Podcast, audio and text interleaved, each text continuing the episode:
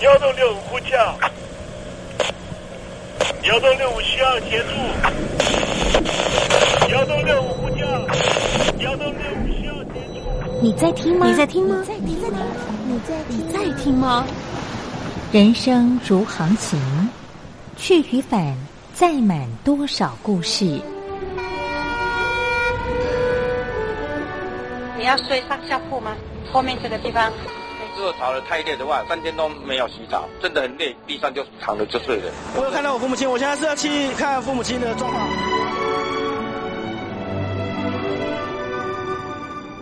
聆听故事湾，让每个故事找到属于自己的码头。我到了那儿以后，我们就往妈妈家去。我一到那边，就感觉我妈妈已经她能够活活下来都不容易，我知道。她没她没跟我讲，我也不敢问，好好苦。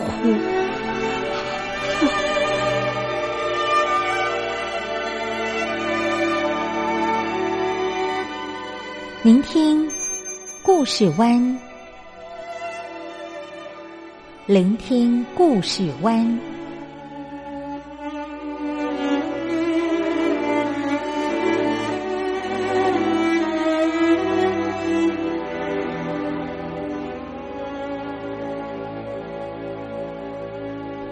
故事总有一个停泊的港湾。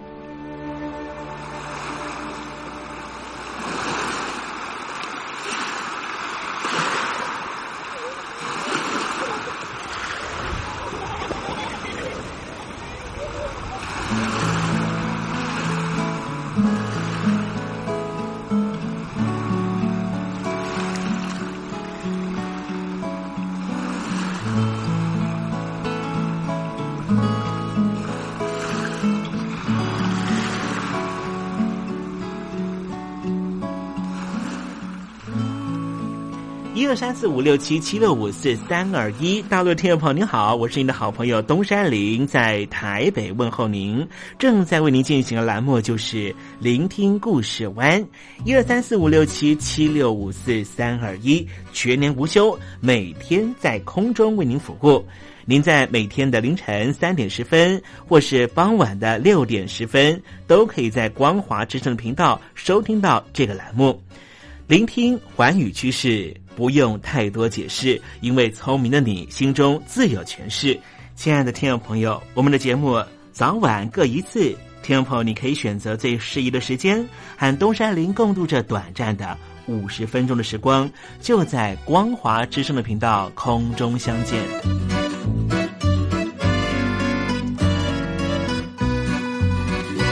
听众朋友，收听、聆听故事湾东山林的节目，到底能够听到什么样的内容呢？尤其啊，我们环宇全世界，焦点放到神州大陆啊，光是整个中国大陆呢，就有将近九千家不同的大大小小的电台了。我们的节目到底有什么不一样的地方呢？嗯，让东山林自吹自擂一下吧啊。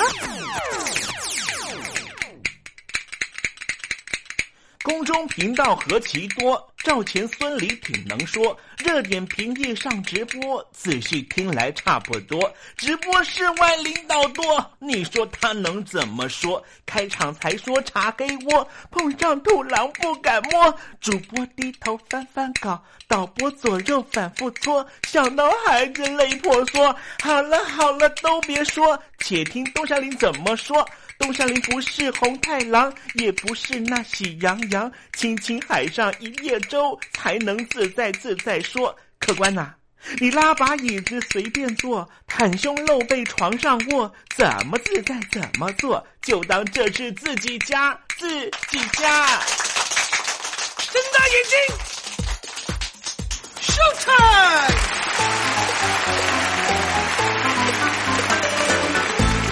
time！Hello，听众朋友你好，我是你的好朋友东山林，在台北问候您。正在为您进行的栏目就是聆听故事湾啦。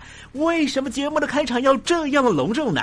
因为在凌晨三点钟的时候才进行我们的节目啊。听众朋友可能正在打瞌睡之中，或是呢在睡梦之中，所以呢要赶快把听众朋友呢让那瞌睡虫踢到九霄云外啦。听众朋友，今天的节目非常的精彩，千万不要错过喽。那么精彩的内容到底包含了什么呢？赶快让东山林为您报告。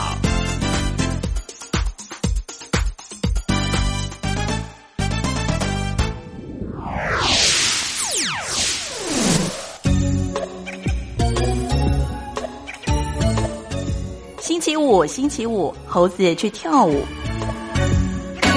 今天我们在节目里面来来聊这个哥伦比亚的情况了哈。哥伦比亚呢，这最近这几年呢，好像状况还不错。所谓状况还不错，就是说呢，在这个国内的一些反叛势力了哈，都这个放下屠刀，愿意呢相互来进行对话了。好，待会呢再跟听众朋友谈谈这方面的话题啊。好，这个节目的下半阶段要为您进行的环节呢，就是军心似我心哦。世界说大就大，说笑就笑。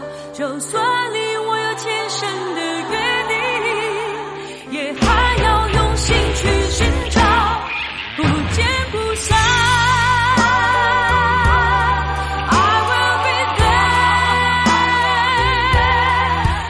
好男人不好找，好声音更难得。海峡两岸的朋友，好久不见，我是柯一敏 Mindy。无论你在哪里，正在做什么，我都愿意为你加油。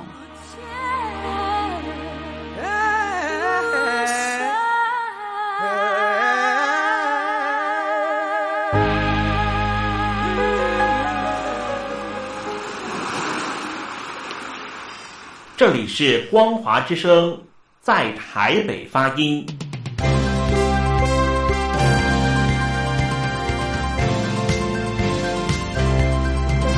现在，请习近平同志讲话。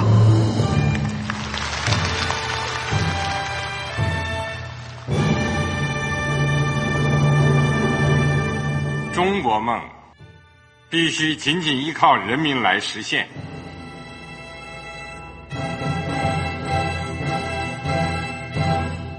好国民得关心家事、国事、天下事。呃，谢谢发言人。我们注意到现在那个外面有很多关于前中央政治局委员周永康的一些消息和报道。我不知道发言人对这个事情有没有什么可以呃透露、可以披露的？国家对于公事啊，不是什么东西都要公示的。我只能回答成这样了，你懂的。那么作为天津市来说，每年要偿还的这个。公路建设的贷款量有多大？哎，这个郝国民，这个偿还得回避时政敏感议题。因为他这个这个事儿，我就不好再说太细。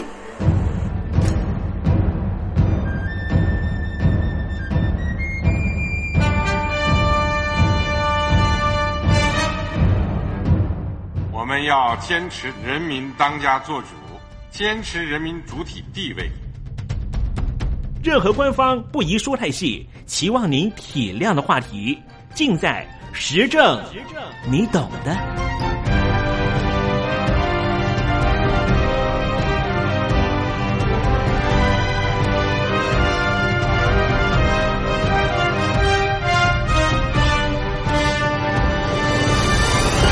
我只能回答这样了，你懂的。那些官方无法为您说太细的事情，就让东山林为您详细的说明白。天婆早上好，晚上好，正在为您进行的栏目就是聆听故事湾。此刻为您进行的环节就是时政，你懂的，一同关心焦点话题。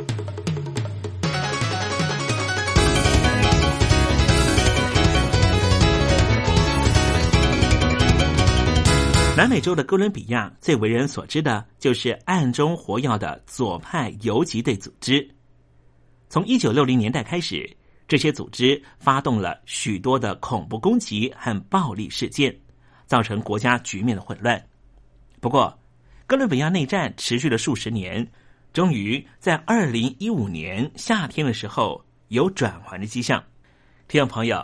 今天东山林就和您谈谈哥伦比亚游击队和政府的谈判进度。哥伦比亚的总统桑托斯在二零一五年七月下令停止空袭叛乱团体哥伦比亚革命军 （FARC），这可以说是二零一二年开始的谈判作为之后的重大转变。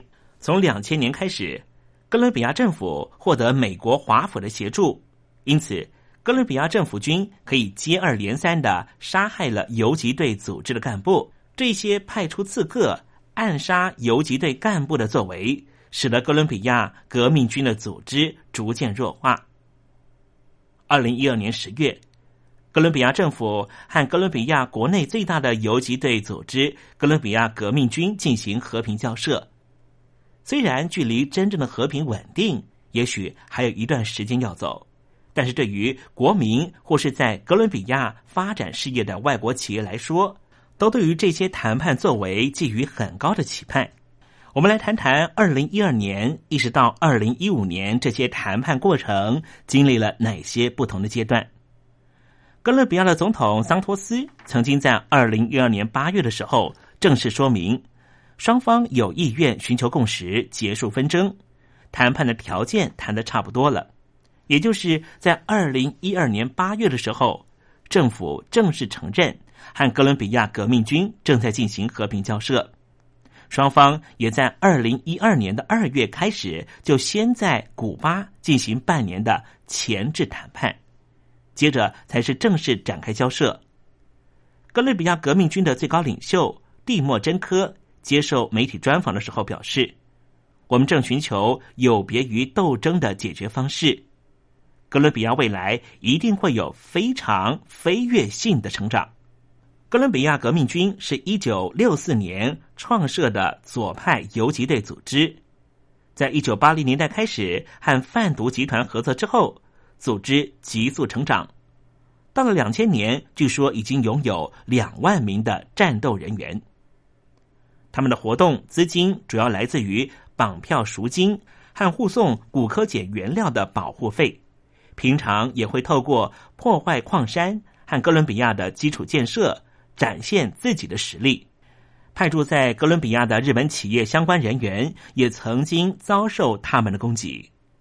一九九一年，日本头须把东芝的技术人员就曾经被哥伦比亚革命军的恐怖分子给绑架。两千零一年还发生了撕票的惨剧。对此。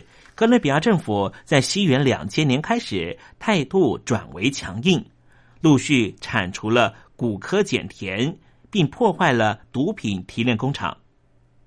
根据当地媒体的报道，哥伦比亚革命军在最近六年已经损失了两名高级干部，以及减少一百多位队长等级的人物，战斗人员也减少到八千位左右，组织持续弱化。哥伦比亚革命军这一次愿意和政府展开和平交涉的背后原因，就在于他们已经被逼到无路可退的状态。二零一二年十月，双方在挪威首都奥斯陆进行首都交涉之后，哥伦比亚政府和哥伦比亚内部的最大反抗团体哥伦比亚革命军又陆陆续续在古巴展开多次协商。交涉内容包括了解除武装、农地改革。参与政治的方法、牺牲者的补偿以及和平协议的实施五大课题。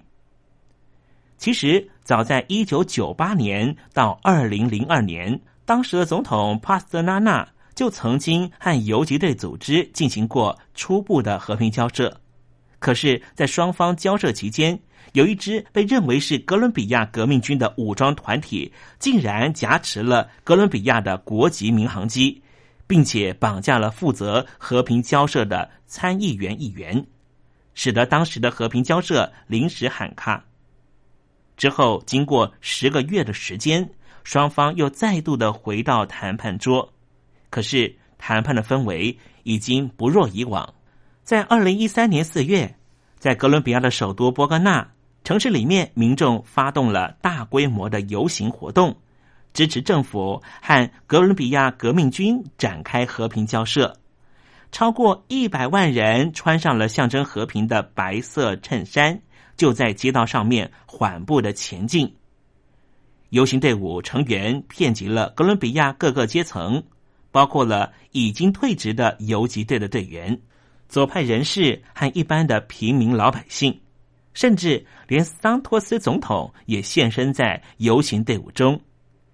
这场超越立场的游行，足以显示官方和哥伦比亚革命军，也就是最大的反抗团体的和平交涉，已经深深打动民众的心。哥伦比亚做了许多的民调，都显示多数国民对于政府和游击队的和平交涉充满期待，大多数都表示支持。双方对于和平交涉条件只要达成共识，桑托斯总统也倾向把协议交付全民进行公民投票。哥伦比亚的国民也都期盼能够投下自己这一张票，因为这代表苦日子远离，和平的日子。终于到来。刚才我们提到，哥伦比亚政府和最大的反抗团体哥伦比亚革命军谈判的五大议题，包括了解除武装、农地改革、参与政治的方法、牺牲者的补偿以及和平协议的实行。其中为什么会涉及农地改革呢？这就是为了彻底解决爆发哥伦比亚内战的主要原因。哥伦比亚内战开始于一九六零年代，因为贫富差距扩大，名下没有土地的农民揭竿而起。这场内战涉及到了左派的叛军、右派的民兵和毒品贩子。过往五十年的冲突夺走了二十多万条人命，也迫使六百多万名的哥伦比亚人逃离自己的家园。哥伦比亚总统桑托斯。在二零一五年七月下令停止空袭叛乱团体哥伦比亚革命军，同时也表示将向民间购买土地，重新分配给穷人，这样才能够彻底解决内战的问题。购买土地再重新分配给穷人，这样的构想是要建立一个土地银行，重点在于取得未曾使用过的农地。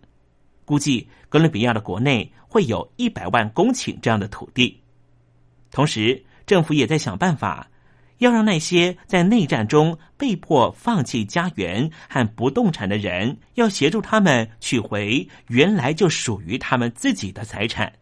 不过，这过去五十年，这些土地原来已经被不法人士给侵占。哥伦比亚政府希望能够完成转型正义，可是。在执行过程中，必然会牵涉到土地重分配、财富重分配的问题。原来的既得利益者要如何吐回侵占他人的财产呢？考验着哥伦比亚政府的智慧。哥伦比亚的最大反抗团体哥伦比亚革命军已经完成大部分的和平交涉谈判的行动。据说。仅次于哥伦比亚革命军的第二大武装势力民族解放军，也准备和哥伦比亚政府进行多方面的交涉。哥伦比亚政府和哥伦比亚革命军进行谈判的过程有一段小插曲。叛军代表竟然是要求二零一四年的环球小姐 Paulina Vega 必须要出席在古巴的谈判会议。为什么点名环球小姐宝琳娜要参加呢？主要的原因就是她就是二零一三年的哥伦比亚小姐。Paulina Vega 到底有没有去呢？接到消息之后，不过才两个礼拜的时间，她立刻从纽约就飞到古巴的哈瓦那。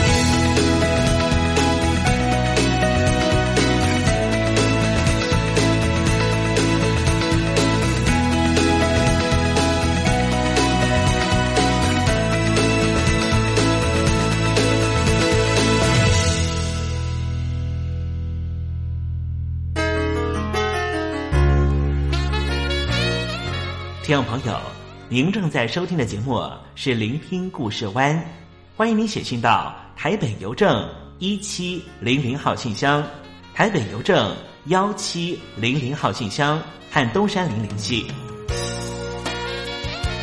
东山林就是东边的山里有只麒麟的东山林，东山林等候您的来信哦。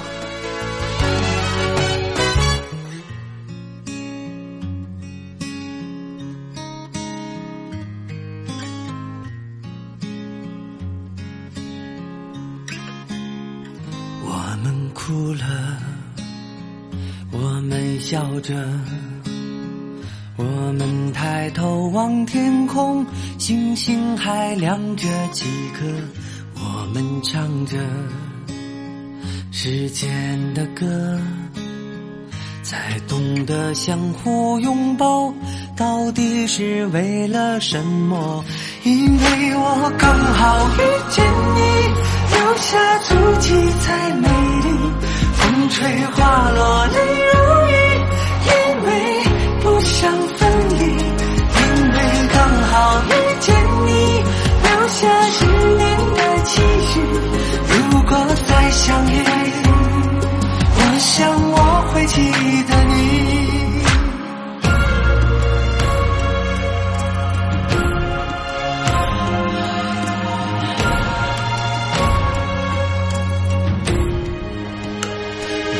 笑着，我们笑着抬头望天空，星星还亮着几颗。我们唱着时间的歌，才懂得相互拥抱，到底是为了什么？因为我刚好遇见你，留下足迹才美丽。风吹花落泪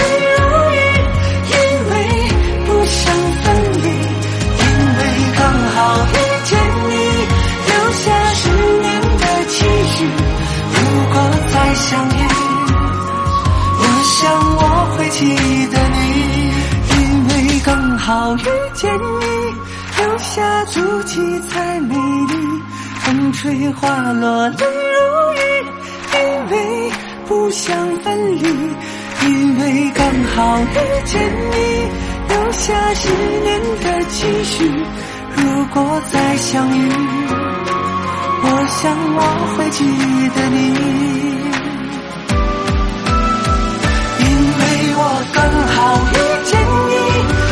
下足迹。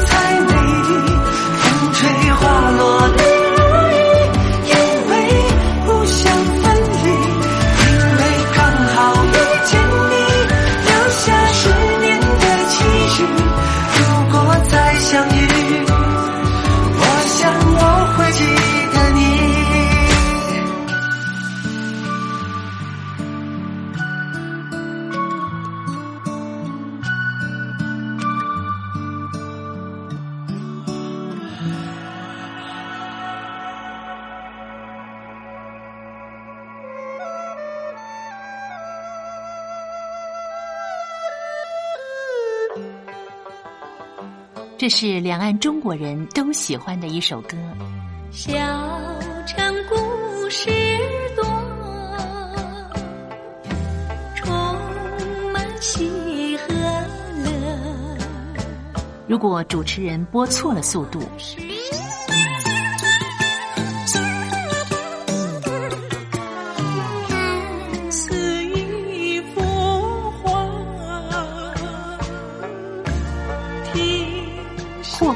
或慢的走调歌曲。都不是听众喜欢的。人生境界真善美，仁义高阔。两岸和谐关系也得循序渐进，快慢相宜。小城故事真不错，亲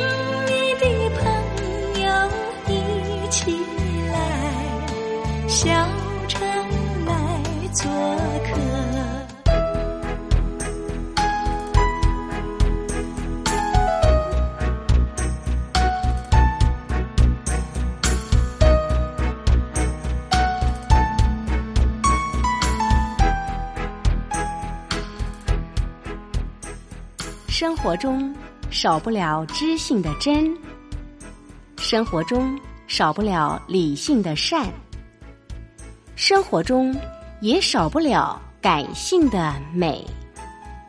光华之声，永远陪伴您，生活在真善美的世界。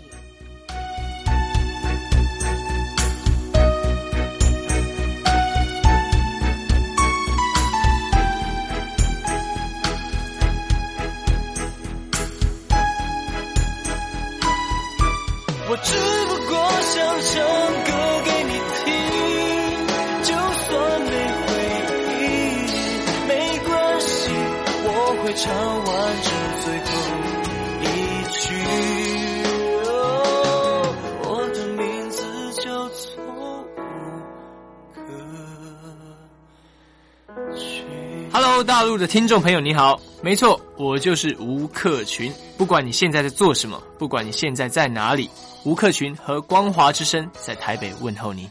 我只不过想唱歌给你听，用尽我全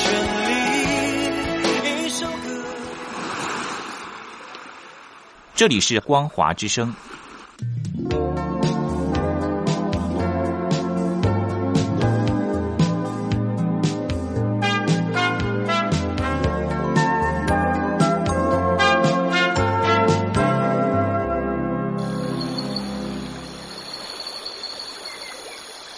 正在部队里的弟兄姊妹们，生活还适应吗？吃的还习惯吗？有家乡味吗？夜里爬得起身吗？床好不好睡呢？脱下军装，卸下盔甲，你还记得你自己吗？就让东山林陪您走过这几番寒暑吧。多少情因为军心似我心。黄昏，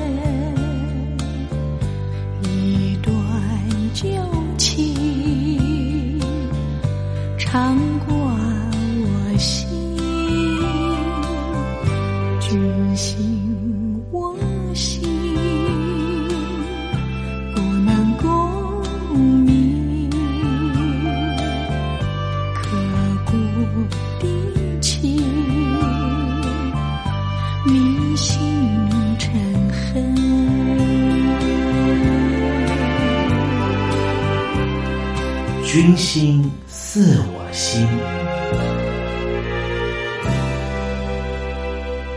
听众朋友，你有没有一种初到贵宝地一定要先了解地头蛇的性格是什么的这种生活经验呢？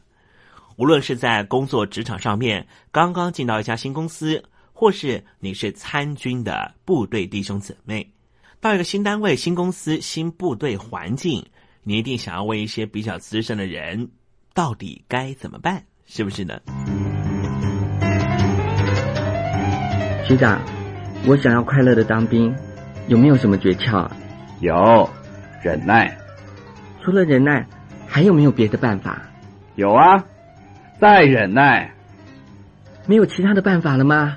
有，继续忍耐。老兵有交代，新兵要忍耐。无论是在工作职场上面，或是正在参军的解放军的弟兄姊妹，你肯定有听过这样的话吧？其实忍耐不光是负面表达哦，它也可能是有些正面含义的。我们今天就特别邀请到军事顾问专家苏进强老师，告诉我们他的心得跟感想。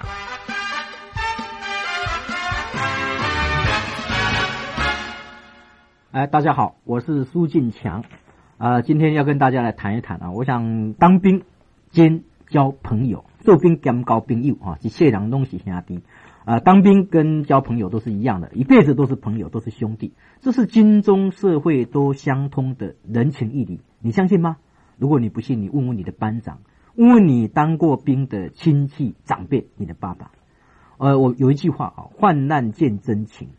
军中的生活虽然不再像呃过去二三十年前那样的苦啊，那样的这个艰辛啊，也没有什么大不了的所谓患难，但是当你面对一个面陌生的环境，面对跟过去全然不同的生活啊，不能再像你在家里、呃学校、社会那样的自在、随意，甚至于是任性，那种患难的感觉啊，不免就会涌上心头啊，不免也会让你觉得有一些委屈，有一些的不适应。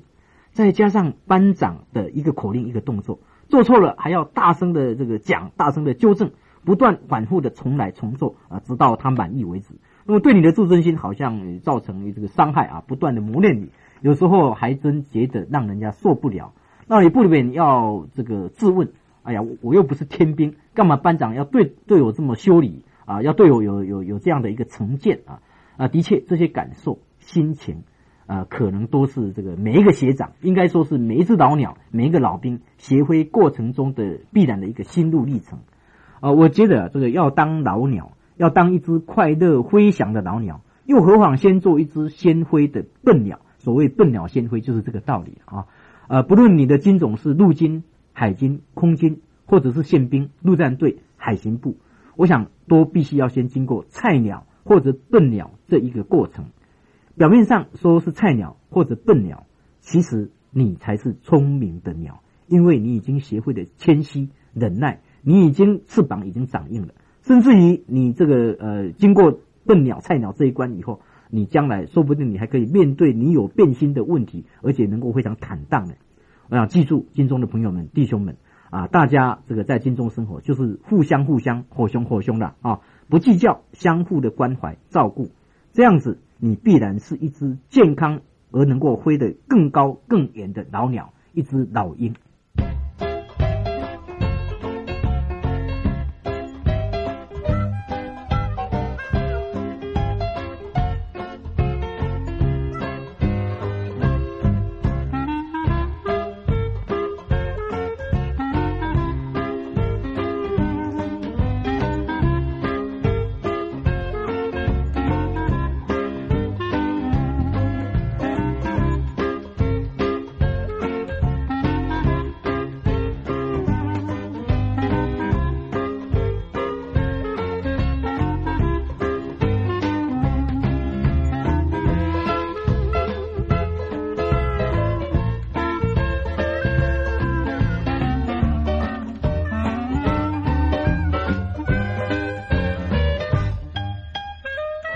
虽然说今天在这个环节里面，东山林一直跟听众朋友谈到的是忍耐这件事情，不过实际上我们看到在部队里面，尤其是解放军的弟兄姊妹们的健康心理状况是非常需要得到关注的，因为健康的心理是一个人的全面发展的基本条件，当然也是部队战斗力的重要保证。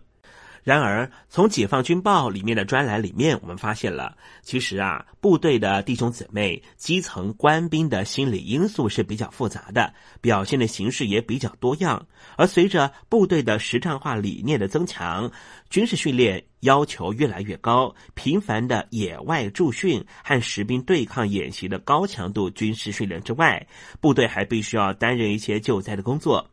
有些同志感到工作上是力不从心，当然也有些同志难免身心疲乏。又因为随着经济的高速发展，现代社会生活的节奏比较快，技术也更加的加速，导致于很多官兵感到自己观念和能力都和社会有明显的脱节。特别是驻地比较远、经济相对落后的部队，不光是学习现代知识的机会比较少，还直接导致于婚恋都困难了。还有，随着军队的脖子以下的改革深入推进，部分的官兵遇到了换防、转岗、单位变更带来的问题，这些都导致于心理压力变得非常大。不光是用忍耐这两个字就可以解决的。尤其啊，部分部队的官兵呢，又是独生子女，少受风霜，遇事敏感，感情脆弱，忍耐性比较差，更容易引起不良的心理反应，甚至出现情绪化的行为。所以啊，提前介入，排除隐患，防范于未然，就是做好心理工作的第一要务。基层干部啊，一定要做好及时监测工作，定期筛检思想隐患，结合平常的任务部署会议。工作交班会、安全局势分析会这些机会，对官兵思想进行分析，掌握苗头，关注重点人物和重点事件。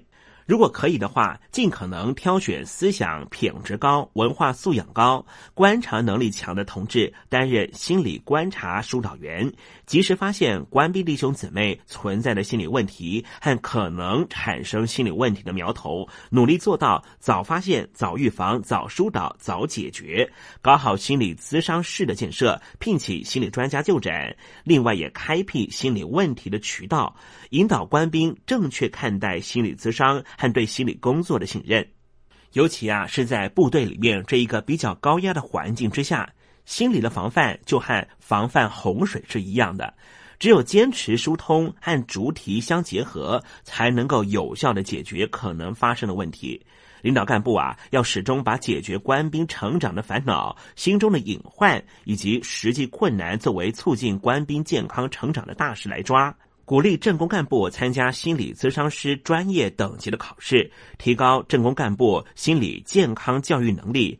借此大力的开展在基层部队的心理辅导、心理咨商、心理讲座等活动，增强官兵弟兄姊妹自我认识、自我调节、自我解压的能力。尤其在人员变动、季节变换，或是遂行任务，甚至部队在调动的时候。这些利益方面的调整呢，都是特殊的敏感时期，心理工作一定要主动介入，引导在先，预防在先。目前正在参军、正在部队服务的官兵弟兄姊妹，肯定是在一个比较高压的工作环境之下。因此，充分发挥文体活动的娱乐功能，拓展文化活动的空间，丰富文化活动形式，就可以让军营的文化和时代同频，与官兵的需求共振，大力的倡导所谓的愉快工作、幸福生活的理念。适时的组织官兵出外参访，可以办一些军民联欢活动，或是家庭疗养活动，走出比较封闭的活动空间，广泛的开展谈心和交心的活动，让官兵弟兄姊妹可以在一个比较友好、融洽的情感交流之中，感受到爱的温馨。这样就不一定只是一种所谓的老兵跟新兵的关系。老兵可以是跟大哥哥大姐姐一样的，带着新兵去适应这个团体生活。新兵也可以把一些刚刚从社会上学习到的新知识、一些新的常态，告诉在部队里面待了许久的这些大哥哥大姐姐。这是一个相互学习的环境。唯有把一个部队打造成一个比较有爱的环境，这里工作的人才能够更为愉快。你说是不是呢？如果说一味的要求在解放军的部队里面的所有的成员都必须要忍耐、忍耐再忍耐，恐怕呢心理的素质也没有办法提升的。东山里今天跟所有的正在部队里面工作服务的弟兄姊妹分享的事情啊，就希望大家呢能够去想一想，您的部队是不是这样来照顾你的心理生活呢？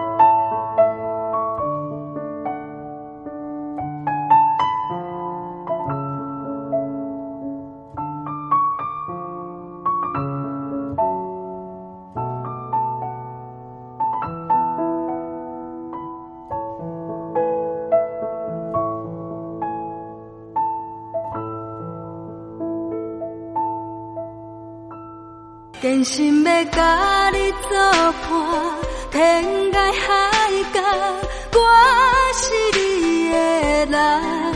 爱就是三更暝半，有你疼惜我，窗外风雨我拢。福建的朋友你好，我是甲你做伙的黄一玲。人海茫茫。不管你在什么所在，一玲提醒你，拢爱炸着 radio，因为光华之声永远带你啪啪走哦。我伫你的梦，因为你来作伴。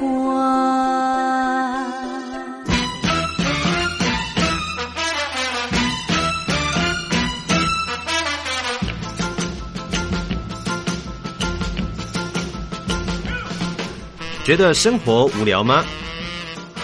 觉得日子无趣吗？给您专业的两岸政治国际新闻，给您精彩的生活娱乐医疗休闲，您要的生活即时信息都在光华之声，贴近光华之声，丰富您美丽幸福的人生。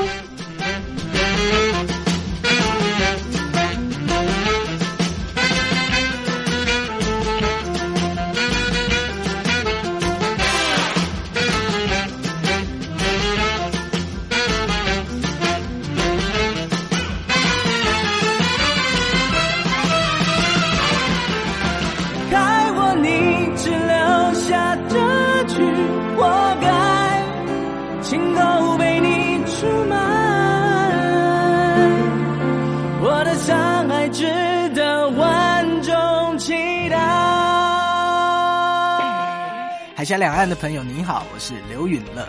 不论你在哪里，不论你正在做什么，都要允许自己快乐哦。我的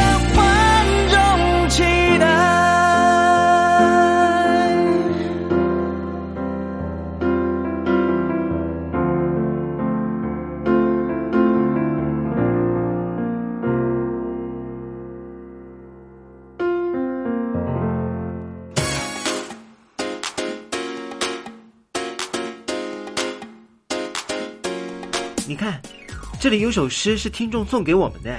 我看看，光鲜亮丽，华美出众，传递讯息，情意无穷。哎，这四个句子的第一个字连在一起就是光华传情。哎，没错，这就是我们光华之声的写照啊！不管是我们的节目还是我们的网站，随时都有让人耳目一新的感觉。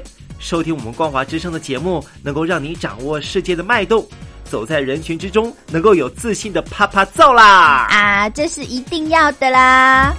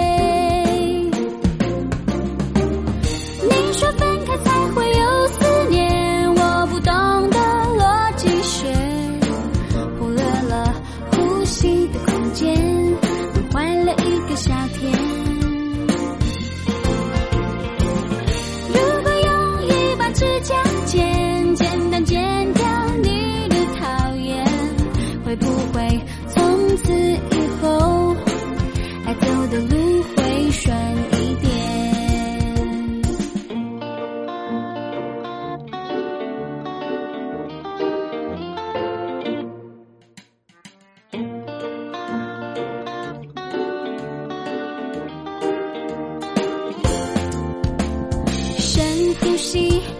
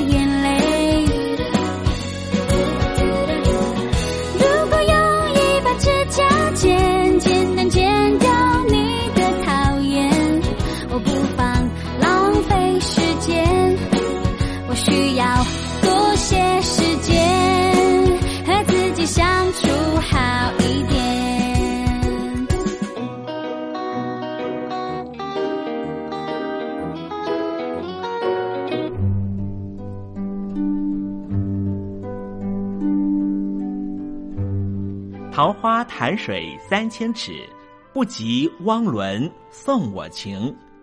听众朋友，大诗人李白告老还乡，云游四海，从繁华的长安城到安徽乡间的桃花潭。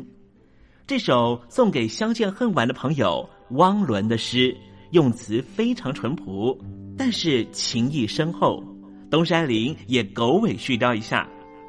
台北城杜鹃盛开，不及听友一封短讯，写信给我吧。台北邮政幺七零零号信箱，台北邮政一七零零号信箱。我是东山林，东边的山里有只麒麟的东山林。祝您一切安好，明天再会。